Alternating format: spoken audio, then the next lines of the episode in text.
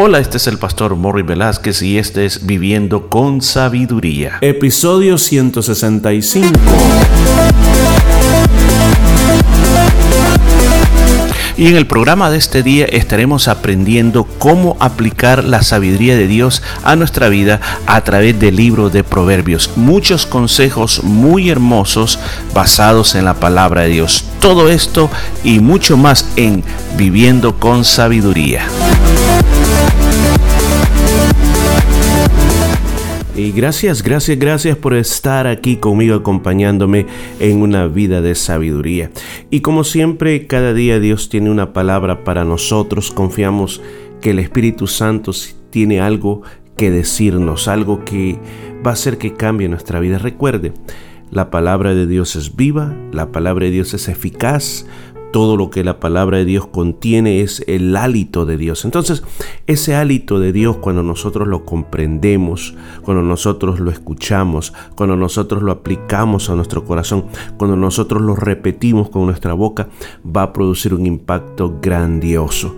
Así que vamos entonces a la palabra de Dios y nos encontramos siempre en el capítulo 22, en su versículo 22. Dice la palabra de Dios, no robes al pobre porque es pobre ni quebrantes en la puerta al afligido.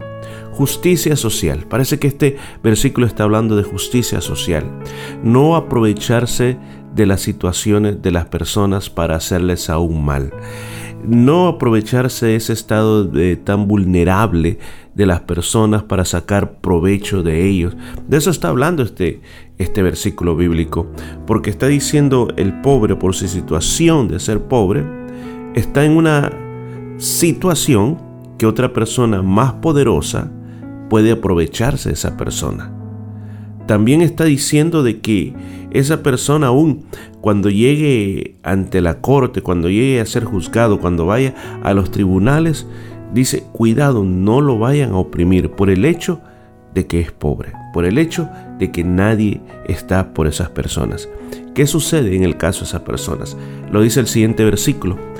Porque Jehová juzgará la causa de ellos y despojará el alma de aquellos que los despojaren.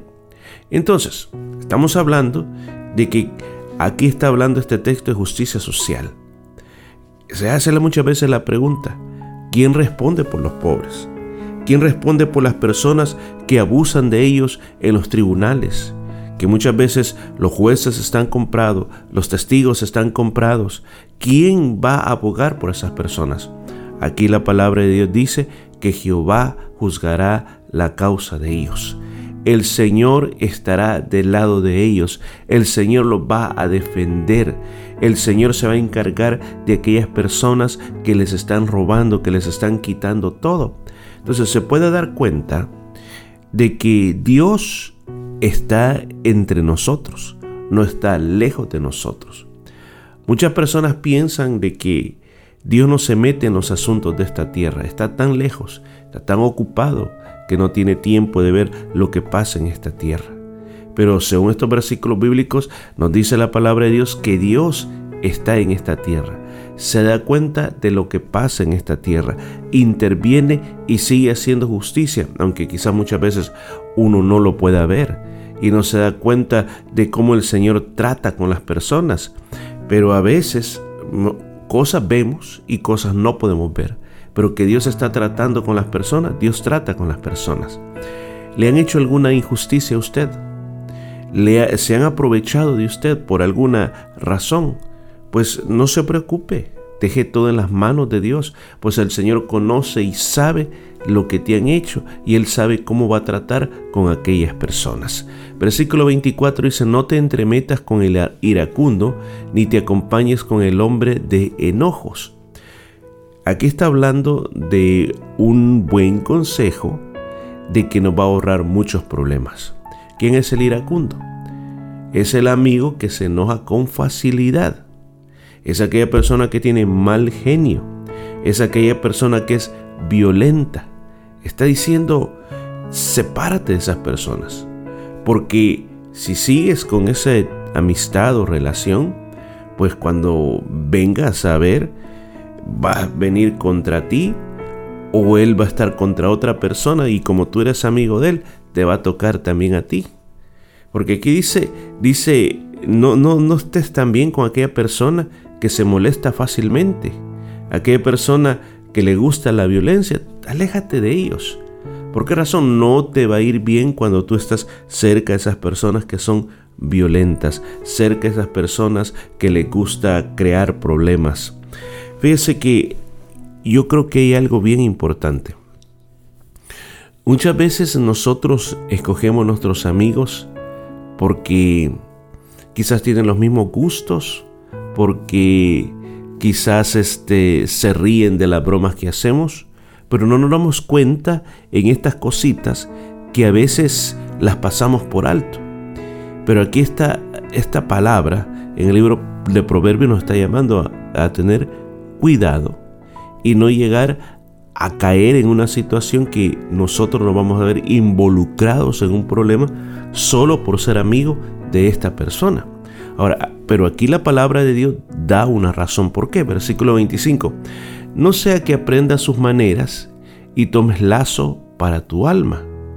O sea, que teniendo amistad con estas personas, yo voy a aprender la forma como esta persona es y, ellos mismos van a hacer la trampa para, para mi vida. O sea, eh, aparentemente uno dice, mm, pero solo es mi amigo, pero aquí está revelando algo que uno se parece con quienes uno anda. Eso es lo que está diciendo. Uno se va a parecer con quienes uno anda. Y las malas costumbres se pegan. Eso es lo que está diciendo. Las malas costumbres se pegan. Y los lazos, porque aquí habla de lazos, esos lazos no buenos se nos van a enrollar a nosotros y también nosotros vamos a estar metidos en serios problemas. Así que evitemos todo esto, evitando este tipo de personas y busquemos personas que aman la paz, que sean pacíficas y sobre todo mi recomendación, personas que aman a Dios. Eh, ese es lo mejor, personas que son temerosos de Dios son los mejores amigos que uno puede llegar a tener. Versículo 26 dice, no sé de aquellos que se comprometen ni de los que salen por fiadores de deudas. Una vez más, recuerda cuando también aquí en el libro de Proverbios habló de cuidado de ser fiador de otras personas. Recuerda que hablaba de la, de las circunstancias de ser muy previsor a la hora de cómo nosotros vamos a adquirir deudas y, y el libro de Proverbios constantemente nos dice que está opuesto a ser el fiador, opuesto a que uno se convierta en el fiador de alguien. Entonces aquí también está diciendo que usted no responda por compromisos ajenos ni tampoco sea fiador de las deudas de otras personas. Ese es un consejo que siempre nos está dando. Pero este dice, pero es que uno quiere ayudar a las personas, sí, pero como dijo anteriormente, asegúrate primero, asegúrate, porque si no, pues después a ti te va a tocar pagar esa deuda. Entonces eso es un buen consejo que nos da. Versículo 27 dice, si, si no tuvieras para pagar, ¿por qué han de quitar la cama de debajo de ti? O sea, aquí viene la consecuencia. La consecuencia de qué? De que tú fuiste fiador de alguien y ahora esa persona no puede pagar la deuda, entonces a quien le toca, a ti te va a tocar pagar y puedes, puedes dice, quedarte en la calle, puedes quedarte sin una cama donde dormir. ¿Por qué? Porque tú te hiciste cargo de la deuda de otra persona, ¿verdad? ¿Qué, qué consejo más sabio de, como decir, tener cuidado, porque a veces, como uno dice, en ese amor cristiano que uno tiene, no, pues, este, yo tengo que ayudar a, a los hermanos.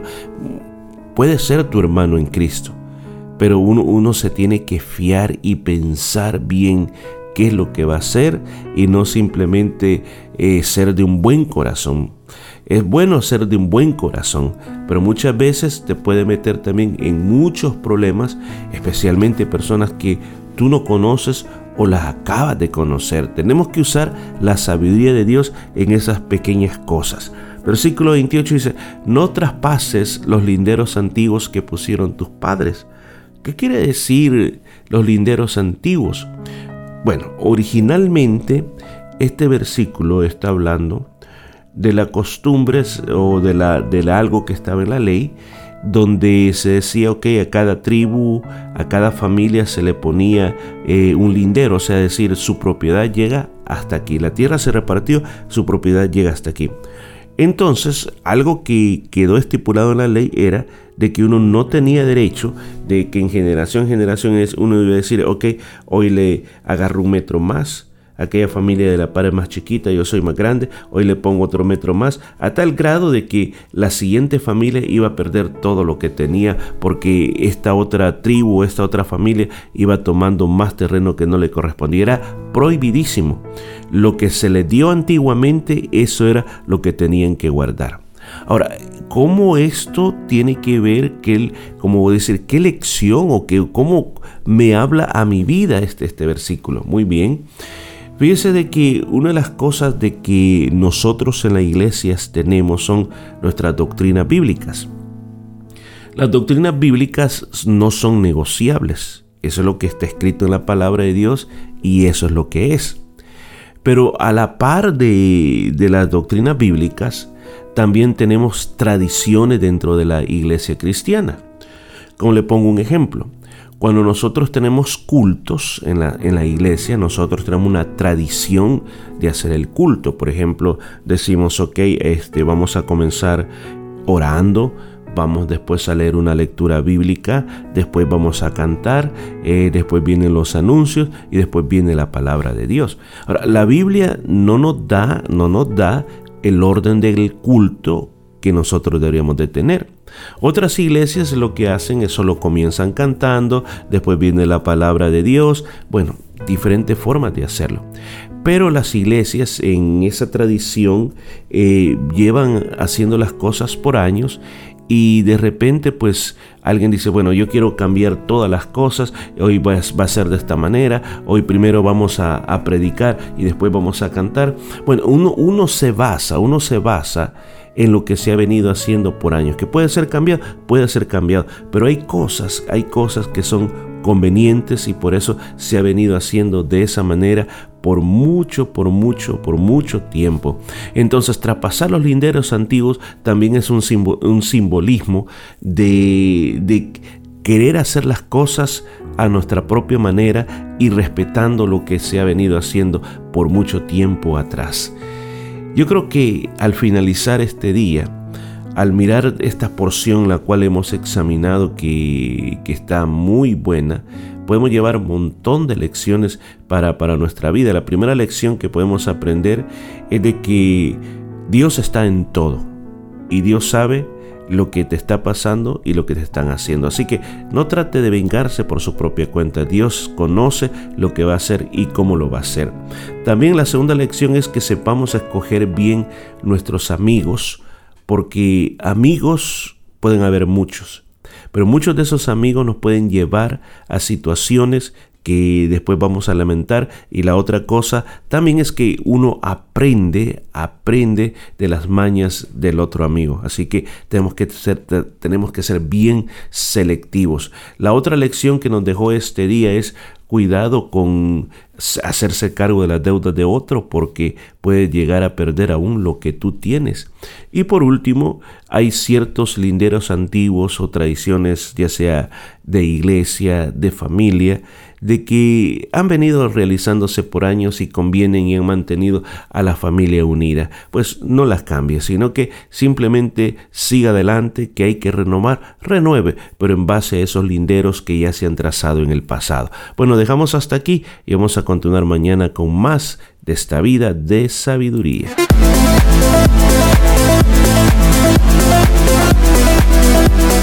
Y esto fue todo por este día. Nos escuchamos el día de mañana.